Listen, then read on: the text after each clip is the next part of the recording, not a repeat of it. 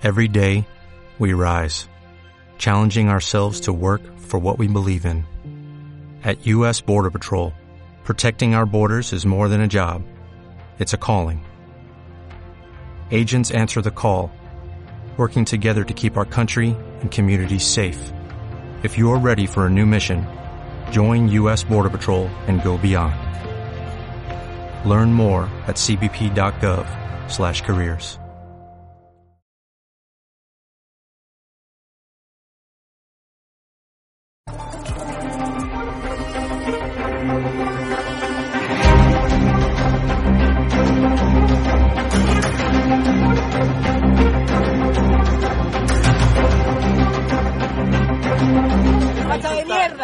¡Eres un puto facha de mierda!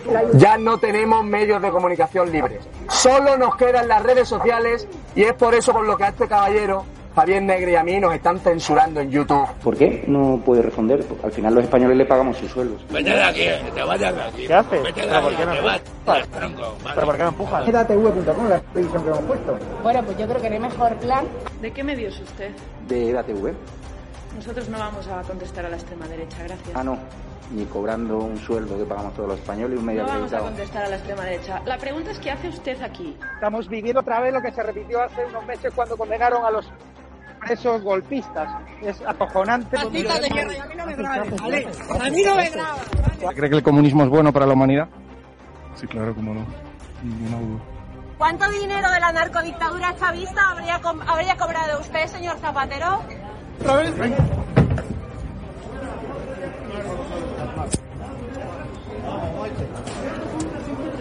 Simplemente. Como por nacer. Libertad de expresión. ¡A la mierda, los castellanos!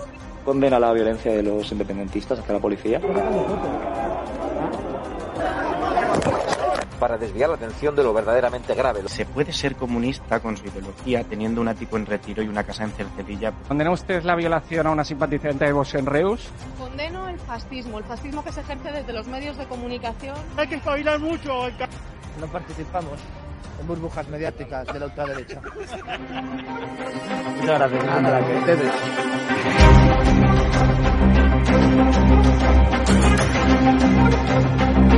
Muy,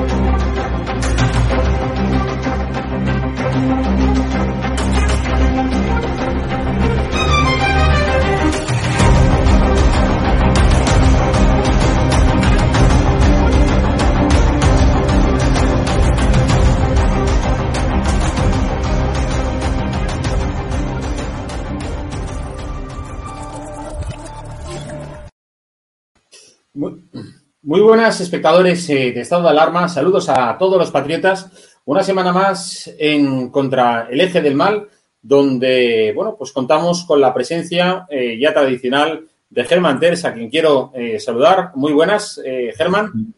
¿Qué tal? ¿Cómo estamos? Pues estupendamente, con ganas de que nos cuentes, bueno, en fin, creo que el tema ruso, la desinformación, es un tema que, que, que da mucho de sí, ¿verdad? Para hablar.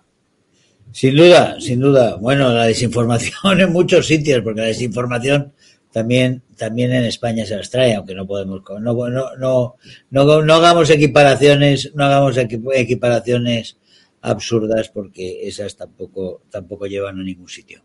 En todo caso, en, en España se miente muchísimo, las televisiones mienten, como todos sabemos. Hay televisiones en las cuales apenas se pueden escuchar las verdades eh, y la realidad no se refleja eh, casi por, ningún lado, nunca y por sistema se oculta, se oculta la realidad.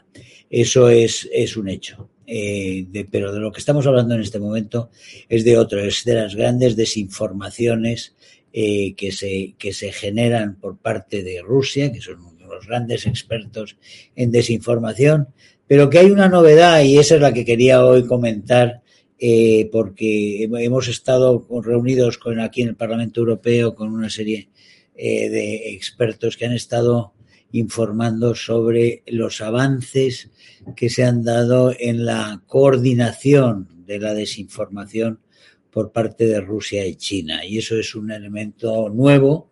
Esa, esa cooperación es un, un, un elemento nuevo que, que tenemos que tener muy en cuenta, que China ha ido cogiendo patrones de desinformación clásicos, o sea, eh, de, Rusia y los ha hecho suyos y en gran parte, como digo, están coordinados. Hay sitios donde, pues véase, Bulgaria, por ejemplo, es uno de los ejemplos, eh, donde realmente comparten, comparten incluso instalaciones, eh, las, las agencias, llamémoslo así, los centros de información, desinformación chinos y los, y los rusos. Los rusos llevan muchos años preparando estas operaciones sobre, sobre Ucrania y sobre sus vecinos y los apetitos de Putin de reconstruir esa Unión Soviética o algo parecido a la Unión Soviética que como él dijo fue el gran desastre del el gran desastre del siglo XX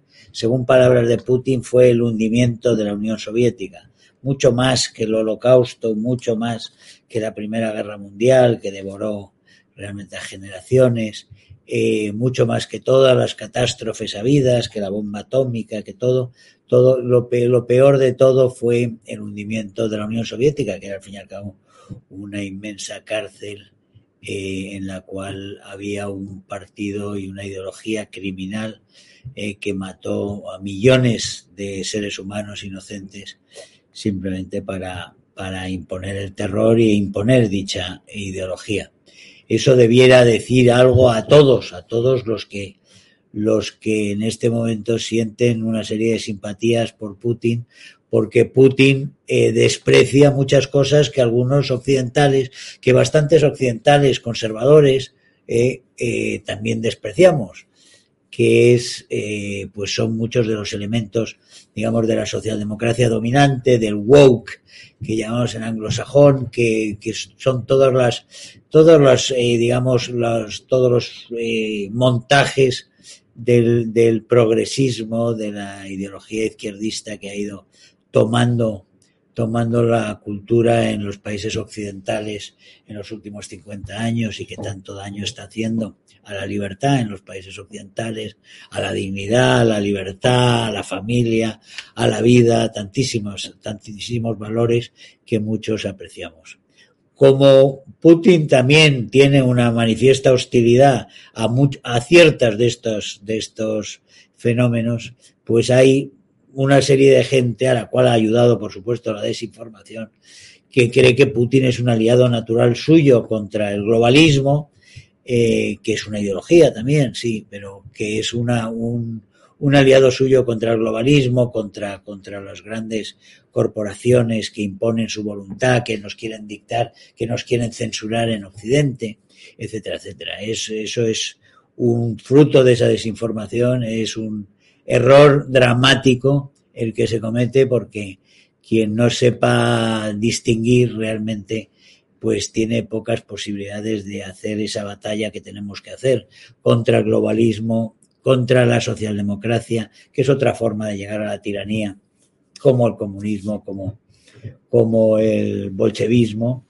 y, y el que no sepa realmente ver las diferencias cuando se habla de que aquí, no, quiero decir, la desinformación, la desinformación eh, es masiva en España, por ejemplo, por parte de Sánchez. Sánchez miente muchísimo, la desinformación es muchísima también. Pero no podemos, no podemos dar el salto a decir que la desinformación en España en este momento, con ser brutal, con ser obscena, con ser canalla, eh, con ser despreciable como es, que es lo mismo que lo que está pasando en Rusia, donde están deteniendo a la gente por enseñar un folio, un folio en blanco. O sea, que decir, que está pasando desde Novosibirsk, que está pasando en Vladivostok y está pasando en Moscú y que aquel que muestra algún tipo de queja se va a la cárcel y le pueden condenar a 10 o a 15 años. Entonces hemos vuelto en, Rusia, hemos vuelto a la Unión Soviética no por espacio geográfico, sino realmente por, por espacio de libertad que es cero en este momento ha vuelto, ha vuelto a ser cero. Entonces ahí debemos hacer un esfuerzo inmenso pedagógico porque se está viendo que entre, entre, entre los europeos, entre los españoles, entre, entre los occidentales en general, los últimos diez años de desinformación sobre Ucrania por parte de, por parte de Rusia han cundido, han cundido muchísimo y se ha creado una narrativa eh, para justificar operaciones como esta, que al menos deberían haberse agotado cuando empezaron a bombardearse las, las primeras objetivos civiles y empezaron a, asesinarse, a, no, hacer una operación militar que en realidad empezaba a concentrarse en, en generar muertes civiles para generar el terror, porque los objetivos militares no se han cumplido y se han convertido en un fiasco bastante importante del, de Putin. De Putin no informado, no informado con realismo sobre Ucrania, porque está claro que se han tomado decisiones en la cúpula que se han tomado con información mala. Y esa información mala viene de su propia desinformación, que nadie se atreve a decir arriba eh, las cosas eh, reales. Y entonces en el Kremlin se tomaron las decisiones de hacer una operación creyendo de verdad que Ucrania eran todos un, un país un país de simpatizantes de Putin y que, que querían, que, se, que estaban desesperados por volver a ser eh, rusos eh, y, y, a ser eh, gobernados desde Moscú y que, lo que, y que eran impedidos en ello por un grupo de nazis que habían dado un golpe de Estado en, en el Euromaidan, que habían dado un golpe de Estado y que desde entonces estaban secuestrados por unos nazis y que nada más entrar un par de tanques eh, rusos en, en, Ucrania, los ucranianos iban a ir todos alborozados a, con ellos a detener a los nazis, a ahorcar a los nazis o llevárselos a Moscú. Precisamente, Germán. Y con nuestro gobierno. Eso no ha sido así porque no es que la realidad era otra. La realidad era otra y, sin embargo, la desinformación ha traicionado al propio Kremlin y, y precisamente Dicen, dicen los expertos que precisamente por eso, que lo que se ha notado es el aislamiento progresivo de Putin arriba y dicen muchos, muchos recuerdan todavía esa bronca inmensa que le da Putin en público a un general, al general suyo de servicios, de servicio exterior, de servicios secretos exteriores, de servicio de información exterior, que le, que lo abronca en público en un plan que lo humilla realmente parece que esas, esas humillaciones públicas son bastante frecuentes y que realmente los, los, la gente del entorno de Putin pues no le no, prefiere prefiere evitarse evitarse este tipo de relaciones humillantes y, y, así se empobrece realmente la calidad de la información que llega que llega a la cúpula eh, en esa en esa pirámide. Y eso al parecer lo está pagando lo está pagando bastante bastante caro sobre el terreno el ejército, el ejército ruso, como estamos viendo ahora. Sí, no, yo te quería comentar precisamente que el pasado 12 de marzo se cumplieron los 84 años que los nazis entraron en Austria, donde allí sí que lo recibieron con florecitas y con banderitas, cosa sí. totalmente distinta a lo que está ocurriendo ahora entre Rusia y Ucrania, donde los ucranianos tienen clarísimo que quieren ser un país independiente, ¿verdad? 12 de marzo del 38 se, eh, fue el Anschluss. El Anschluss es la anexión, la anexión es la anexión de una tierra que pertenece al Reich eh, y que estaba por cuestiones históricas, se había quedado fuera. Eso es, así entendían los nacionalsocialistas el, en la cuestión austriaca y así Austria y los austriacos, una inmensa mayoría de los austriacos, que se había quedado siendo un país pequeñito, diminuto, al lado de lo que había sido el imperio, en el 19, o sea, que decir, desde el 14 al, 10, al 18, en la, Primera Guerra Mundial, la Primera Guerra Mundial liquida el imperio austrohúngaro el imperio austrohúngaro, ser un inmenso imperio con 50 millones de habitantes, pasa a ser un pequeño paisito alpino con bastante pauperizado, con toda la industria se queda en Checoslovaquia, en la nueva Checoslovaquia, el, todo el campo se queda en Hungría, eh, en la Hungría independiente y, Austria se queda un paisito alemán eh, de eh, germano parlante con los Alpes que son paupérrimos porque el esquí no daba dinero en aquella época, era lo más pobre de todo el imperio, y eso se queda solo y entonces, eh, y, ahí es donde,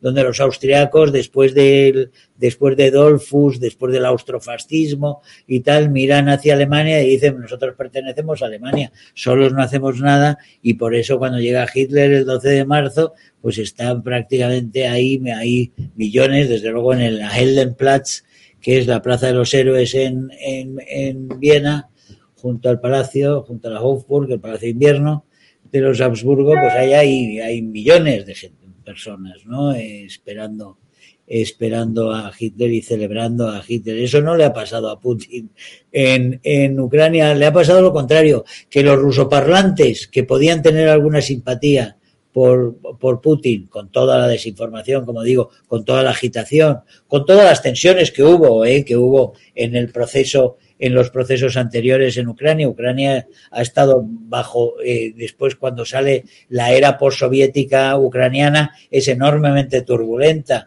con muchísimas mafias, con oligarcas, con corrupción, etcétera, etcétera. Pero, pero en Ucrania, a diferencia de Rusia, eh, ha habido elecciones elecciones tanto al, Parlamento como a los presidentes y ha habido presidentes mejores o peores, pero que han ido cambiando y que eran distintos y que pertenecían a otro tipo de gente y que eran otros entornos. No era, no era lo que ha pasado en Rusia de la continuidad de los últimos 20 años, desde que se fue Yeltsin en el 99 y dejó a su primer ministro, al señor Yeltsin, a, a cargo de aquello, que fue cuando aplastó en la Segunda Guerra Chechena a los chechenos y, y, se hizo y se hizo fuerte. En ese sentido hay unas diferencias eh, muy muy claras. Y hoy en día están claras las diferencias. Esos rusoparlantes, esos rusoparlantes son ucranianos, se han, se han, se han ratificado en su ucraniedad. ¿eh? Y en este momento lo que hay en, en Ucrania es un fenómeno absolutamente inaudito, digamos, extraordinario de, de, de nacionalismo eh, nacionalismo, de patriotismo eh, en, la, en, defensa de la, en defensa de la integridad de la nación. Y en, en unas condiciones absolutamente adversas están generando unos, un, una cohesión, un patriotismo y un heroísmo eh, que es eh, casi desconocido y que en Occidente es desconocido, porque en Occidente se ha despreciado tanto lo que es la entrega que, que realmente no, se puede, no se puede esperar esto, pero se está viendo lo que se está viendo como, como los refugiados que salen hacia Polonia, hacia Rumanía, tal, son mujeres y, niños, mientras los hombres se quedan dentro del país eh, a, a, luchar eh, y las mujeres en gran parte dejan a los niños y se vuelven a luchar ellas con, con los hombres, eso, eso es un ejemplo que está cambiando también la percepción. Va a haber muchas cosas que van a cambiar con esta, con esta guerra, que esperemos que no vaya a la escalada que muy fácilmente se puede producir. Eh, que pues estamos, estaba leyendo, está, estaba leyendo precisamente... una muy delicada, muy delicada y podemos eh, sufrir una, una escalada de esta, de esta guerra de una forma que es mejor ni imaginarlo pero puede pasar, puede pasar y muy rápidamente, sí. No, te decía que eso, que en el Reino Unido los, eh, vamos, los servicios de inteligencia apuntan a que el margen que, que el Kremlin tiene en estos momentos de seguir eh, combatiendo es de dos semanas y dentro de dos semanas es mantenerlo conquistado, intentar mantener aquello que hayan conquistado. Entiendo que, bueno, que por supuesto eso no es una buena noticia porque cuando puedan intentarán volver a dar otro golpe. O sea, es decir, ellos hasta que no consigan eh, al final, ¿verdad? Subyugar a, a, a, Ucrania no van a parar. Me refiero con Putin. Ellos quieren, ellos han ya utilizan la, la, estrategia utilizada en Siria y utilizada en Grozny, utilizada contra los chechenos, es decir, aplastar las ciudades, eh, crear, crear, eh, eh, crear eh, un, un, un, gran terror a través de las víctimas civiles. Eh, en, en, en Grozny, en Chechenia, en la guerra en Chechenia, no sé cuántos fueron los miles y miles y miles de niños que fueron que, fueron masacrados ¿no? con, la, con la población civil con los con los edificios enteros que fueron todos aplanados en Alepo ha pasado lo mismo y en Alepo es la mano del ejército ruso es la mano de es la mano de Putin eh, también la que la que destruyó las ciudades las ciudades sirias en ese en ese sentido eh, ellos ellos están intentando suplir eh, la falta de eficacia que han tenido eh, inicial que ellos pensaban que iban a hacer una campaña muy breve e iban a tener ese recibimiento por parte de los ucranianos, iban a coger a los nazis, como dicen, esos nazis que había y que no hay, eh, iban a cogerlos y resulta que, que, no ha sido así, que el pueblo entero se, se ha puesto enfrente, derrocha voluntad de defensa y les está eh, creando unos, les está generando además unas pérdidas y unas bajas increíbles. Está hablando de 10 y 12 mil bajas muertos entre los, en el, del ejército del ejército ruso. Estamos hablando de unas cifras ya, eh, de unas cifras muy serias que superan con mucho eh, los muertos que hayan tenido los occidentales en, en campañas en, los, en las últimas décadas. Eh, y eso, eso, en, eso en dos semanas.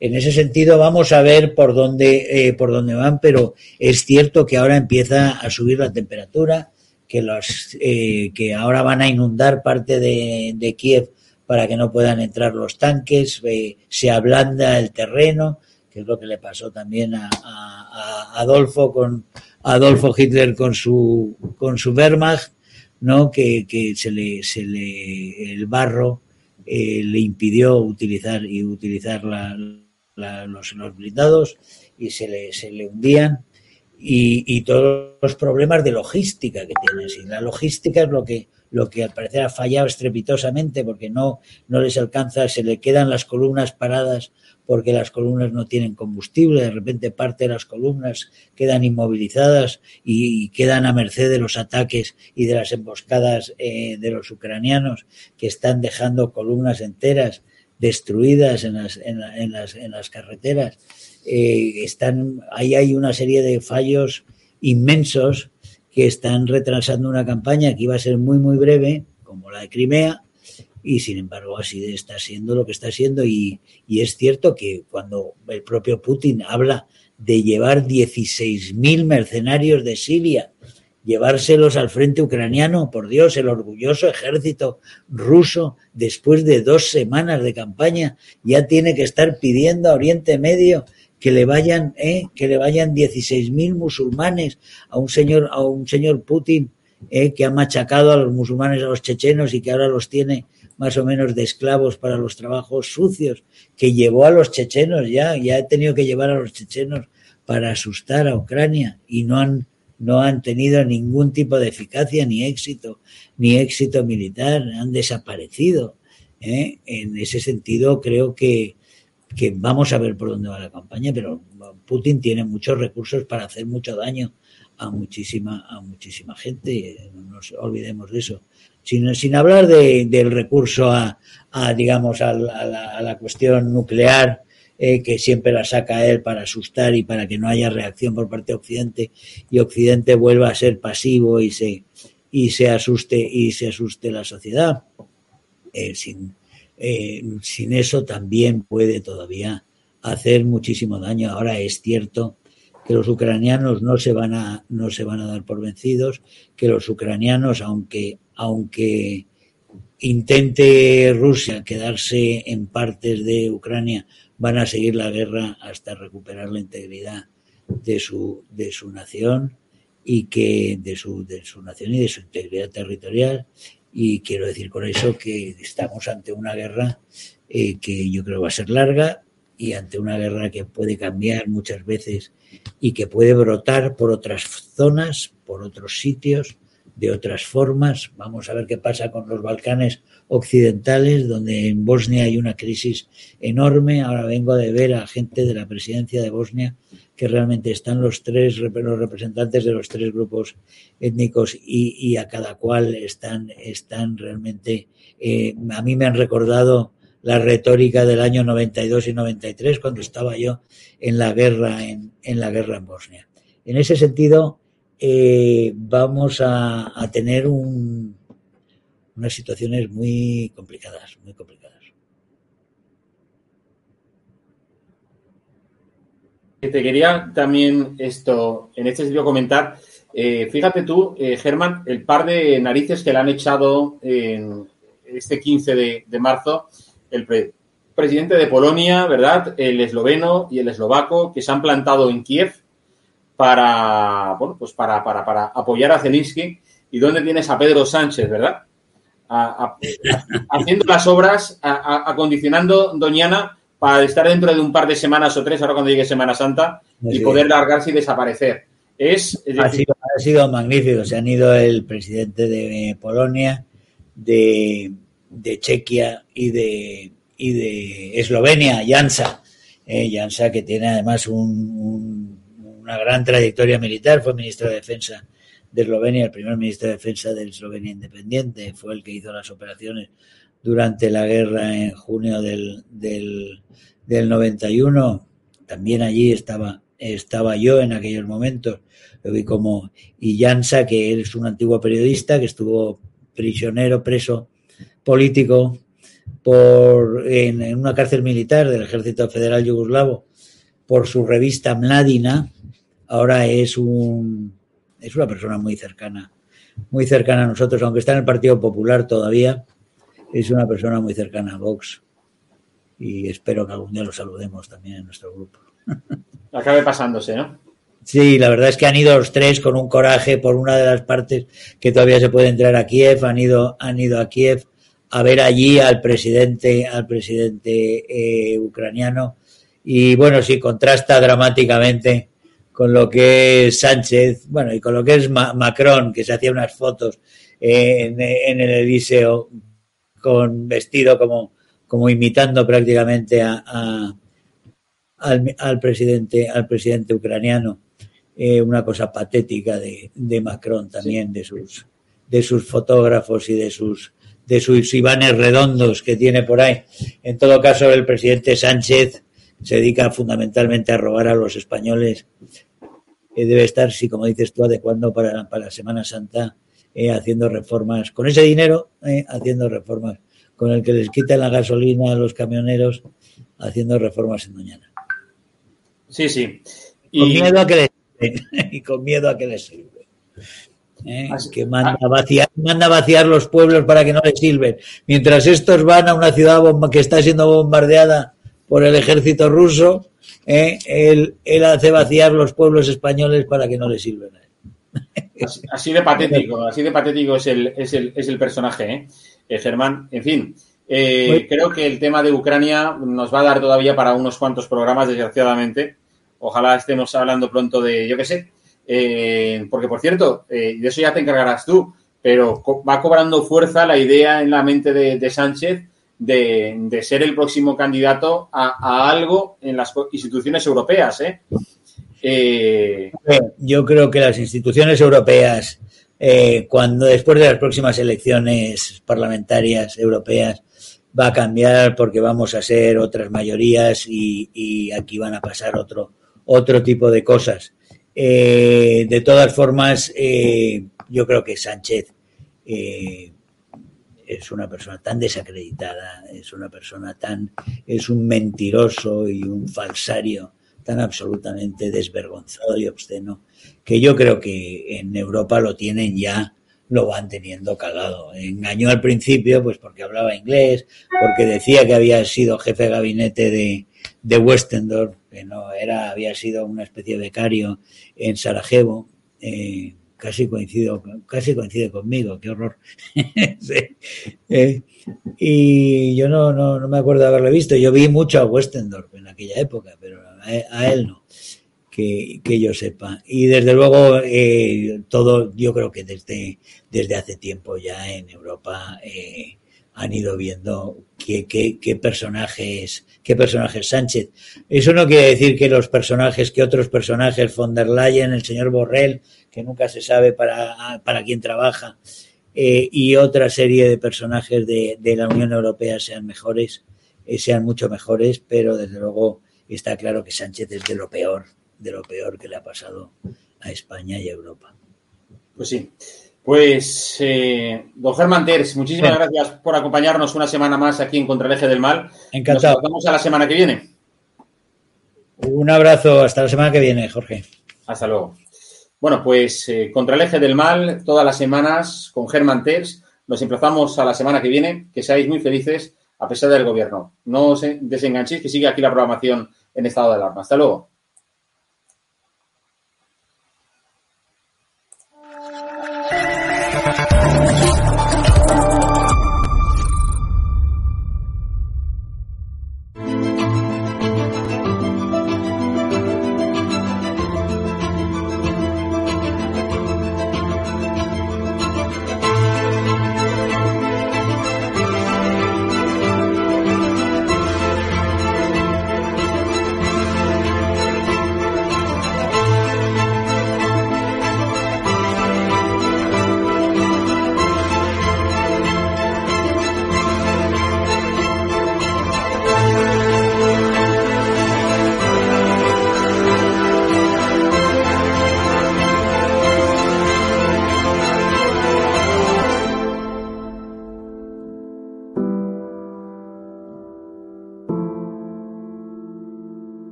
Más potencia tu primavera con The Home Depot.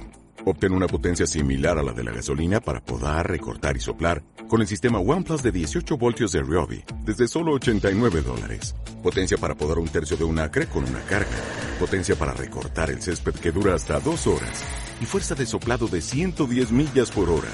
Todo con una batería intercambiable. Llévate el sistema inalámbrico OnePlus de 18 voltios de Ryobi. Solo en The Home Depot. Haces más. Logras más.